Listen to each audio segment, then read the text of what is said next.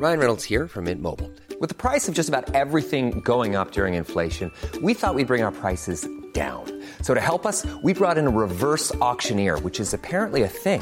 Mint Mobile unlimited premium wireless. Ready to get 30, 30, bit to get 30, bit to get 20, 20, 20, bit to get 20, 20, bit to get 15, 15, 15, 15 just 15 bucks a month. So, Give it a try at mintmobile.com slash switch. $45 upfront for three months plus taxes and fees. Promo for new customers for limited time. Unlimited more than 40 gigabytes per month. Slows. Full terms at mintmobile.com. Il y a des femmes dont on se demande si elles s'intéressent à l'amour. D'autres, par contre, le portent sur leur visage. Il se passera quelque chose un jour entre cette femme et moi. On séduit, on enlève, on épouse. Mais qui sont toutes ces femmes? Si leur cœur est libre, alors leur corps est à prendre, et il me semble que je n'ai pas le droit de laisser passer la chance.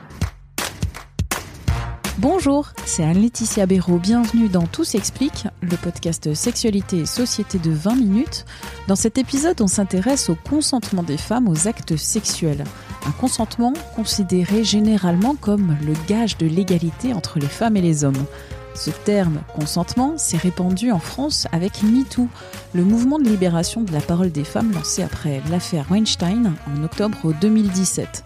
C'est une rupture après des siècles de silence, des siècles durant lesquels la sexualité des femmes, leur virginité, leur soumission au désir de l'époux, leur vertu, a représenté leur unité de mesure dans la société. On va parler du consentement féminin dans l'histoire avec Maëlle Bernard, autrice de Histoire du consentement féminin du silence des siècles à l'âge de la rupture aux éditions Arquet. Tout d'abord, Maëlle Bernard, qu'est-ce que le consentement féminin? Le consentement, déjà de base, c'est l'acceptation de la volonté d'autrui. Donc finalement, c'est dire oui à la volonté de quelqu'un, en l'occurrence un partenaire sexuel, quand on parle de consentement à l'acte sexuel. Et on parle essentiellement de consentement féminin, puisque pendant des siècles, on a considéré que seules les femmes pouvaient ne pas consentir à une relation sexuelle. Euh, on commence aujourd'hui à parler de consentement masculin, mais c'est encore euh, des balbutiements pour cette notion. Le consentement, finalement, c'est une notion qui reste encore très passive, euh, puisque c'est accepter la volonté d'autrui. C'est pour ça que euh, les mouvements féministes affirment que c'est le prérequis minimal pour une relation sexuelle et qu'il faudrait davantage parler de désir féminin si on voulait vraiment mettre en avant justement l'individu féminin comme actrice de sa sexualité. Le consentement féminin, ça a aussi été une barrière pendant longtemps entre le viol et la relation consentie, c'est-à-dire la relation euh, acceptée par la femme. Aujourd'hui, c'est plus compliqué puisqu'on va avoir des, notions qui sont apparues comme le concept de zone grise, euh, c'est-à-dire qu'on va avoir des relations sexuelles qui ne sont pas des viols, mais qui ne sont pas pleinement désirées. Ça va être par exemple les relations sexuelles avec son compagnon euh, habituel, où on va se dire bon j'en ai pas très envie, mais ça lui fera plaisir. Voilà, ça c'est typiquement une relation qu'on va qualifier euh, faisant partie des zones grises du consentement. Ce ni oui ni non. Et puis pour le dire simplement, le consentement aujourd'hui, c'est pas le fait de ne pas dire non, mais c'est le fait de dire oui. Ça a été une vraie avancée féministe de dire que ce n'était pas l'absence de non, mais la présence d'un oui qui faisait le consentement. L'histoire du consentement est indissociable de la culture du viol. Absolument. L'histoire du consentement féminin, c'est de fait indissociable des violences sexuelles, puisque ça va être les sources les plus communes qu'on va avoir dans l'histoire, euh, les procès pour viol et les sources juridiques qui traitent du crime de viol. La culture du viol, qu'est-ce que c'est? On en entend beaucoup parler et c'est finalement euh, par cette notion qu'est apparue la notion de consentement, notamment avec MeToo en 2017, parce que c'était en dénonçant la culture du viol qu'on a valorisé la notion de consentement. C'est un concept à la base sociologique qui fait référence à des attitudes et des comportements partagés au sein d'une société donnée qui minimiserait, banaliserait et même encouragerait le viol. En somme, qu'est-ce que c'est dans notre vie de tous les jours? Ça va par exemple être le fait de dire euh, si une femme porte une jupe courte, alors euh, elle a envie d'une relation sexuelle.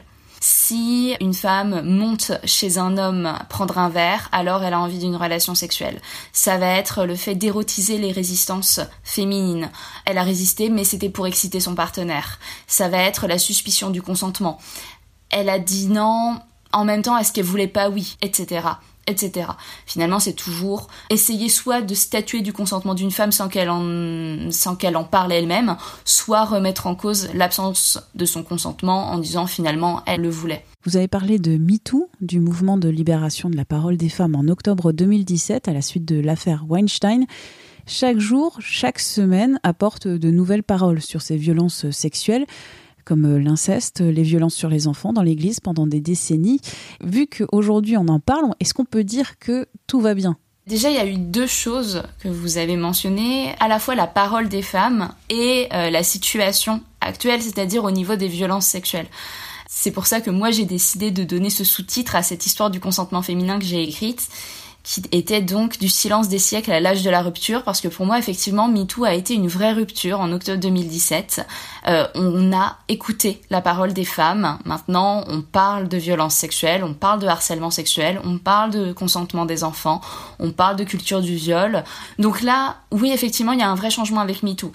Est-ce que la justice et est-ce que la société ont suivi? Je ne pense pas. Parce que le traitement des femmes, des victimes de violences sexuelles, que ce soit dans les commissariats, que ce soit dans les cours de justice, est toujours critiquable puisque les, professionnels ne sont pas formés parce que Mediapart a encore sorti un article disant qu'il y avait seulement 1% des violeurs qui étaient condamnés.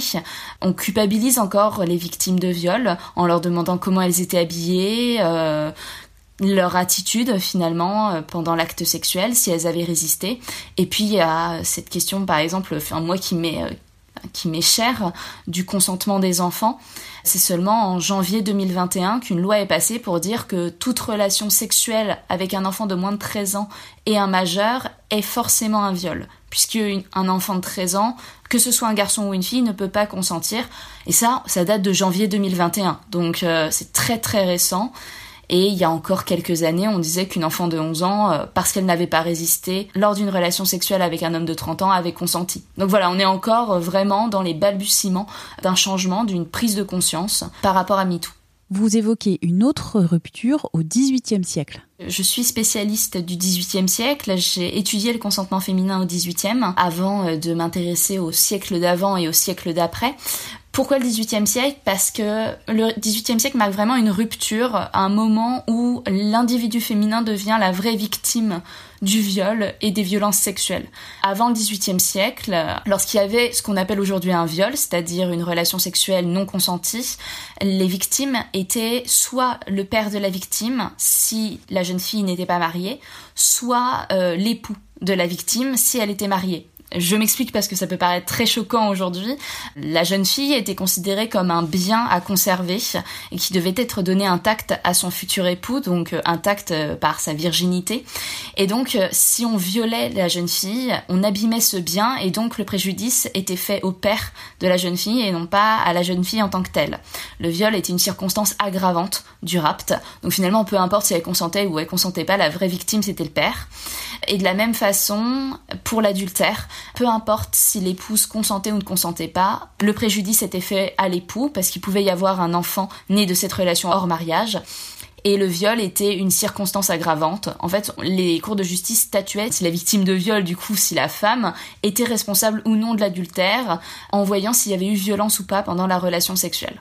Et au 18e, le crime de viol va arriver dans les dictionnaires juridiques et ne va plus être une circonstance aggravante du rapt et de l'adultère. Et à partir de ce moment, ça va être vraiment la femme en tant que telle qui va être considérée comme victime. Après, ça, c'est théorique. C'est euh, dans les dictionnaires juridiques. Dans les faits, euh, les vraies victimes de viol au XVIIIe siècle et même au XIXe, c'est celles qui avaient un honneur à perdre. Les femmes qui n'étaient plus vierges, les femmes qui étaient connues pour avoir des relations extra-conjugales, les veuves qui n'étaient pas chastes, ou même les servantes, euh, les esclaves et autres, n'étaient pas considérées comme pouvant être violées. Il fallait avoir un honneur à perdre pour pouvoir être considéré comme victime de viol. Quand on parle de consentement, en fait, on parle de société, de sexualité, de justice, de vie intime. Absolument, parce que effectivement, le consentement est à la fois une notion très intime, euh, puisqu'il fait partie euh, de chaque relation sexuelle euh, qu'une femme a avec soit un homme, soit une femme, mais il est aussi très présent dans tout ce qui va être cours de justice, puisque qu'est-ce que c'est finalement que qu'une plainte pour viol, c'est une femme qui va dire je n'ai pas consenti à une relation sexuelle et aujourd'hui elle doit prouver l'absence de son consentement. Et on va demander les mêmes choses qui étaient demandées au XVIIIe siècle, c'est-à-dire prouver une résistance, des cris, on va devoir prouver qu'il y a eu absence de consentement. Merci à Maëlle Bernard pour cet échange Tout s'explique, c'est le podcast Sexualité et Société de 20 minutes. Vous pouvez le retrouver sur toutes les plateformes d'écoute en ligne. Vous pouvez vous abonner, c'est gratuit, vous serez ainsi alerté des nouvelles diffusions. On se retrouve la semaine prochaine. D'ici là, portez-vous bien.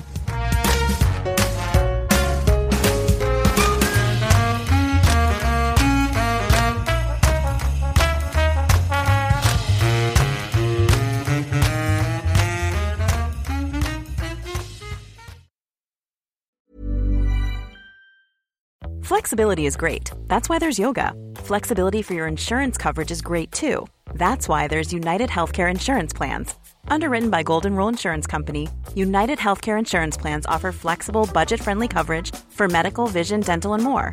One of these plans may be right for you if you're, say, between jobs, coming off your parents' plan, turning a side hustle into a full hustle, or even missed open enrollment. Want more flexibility? Find out more about United Healthcare Insurance Plans at uh1.com.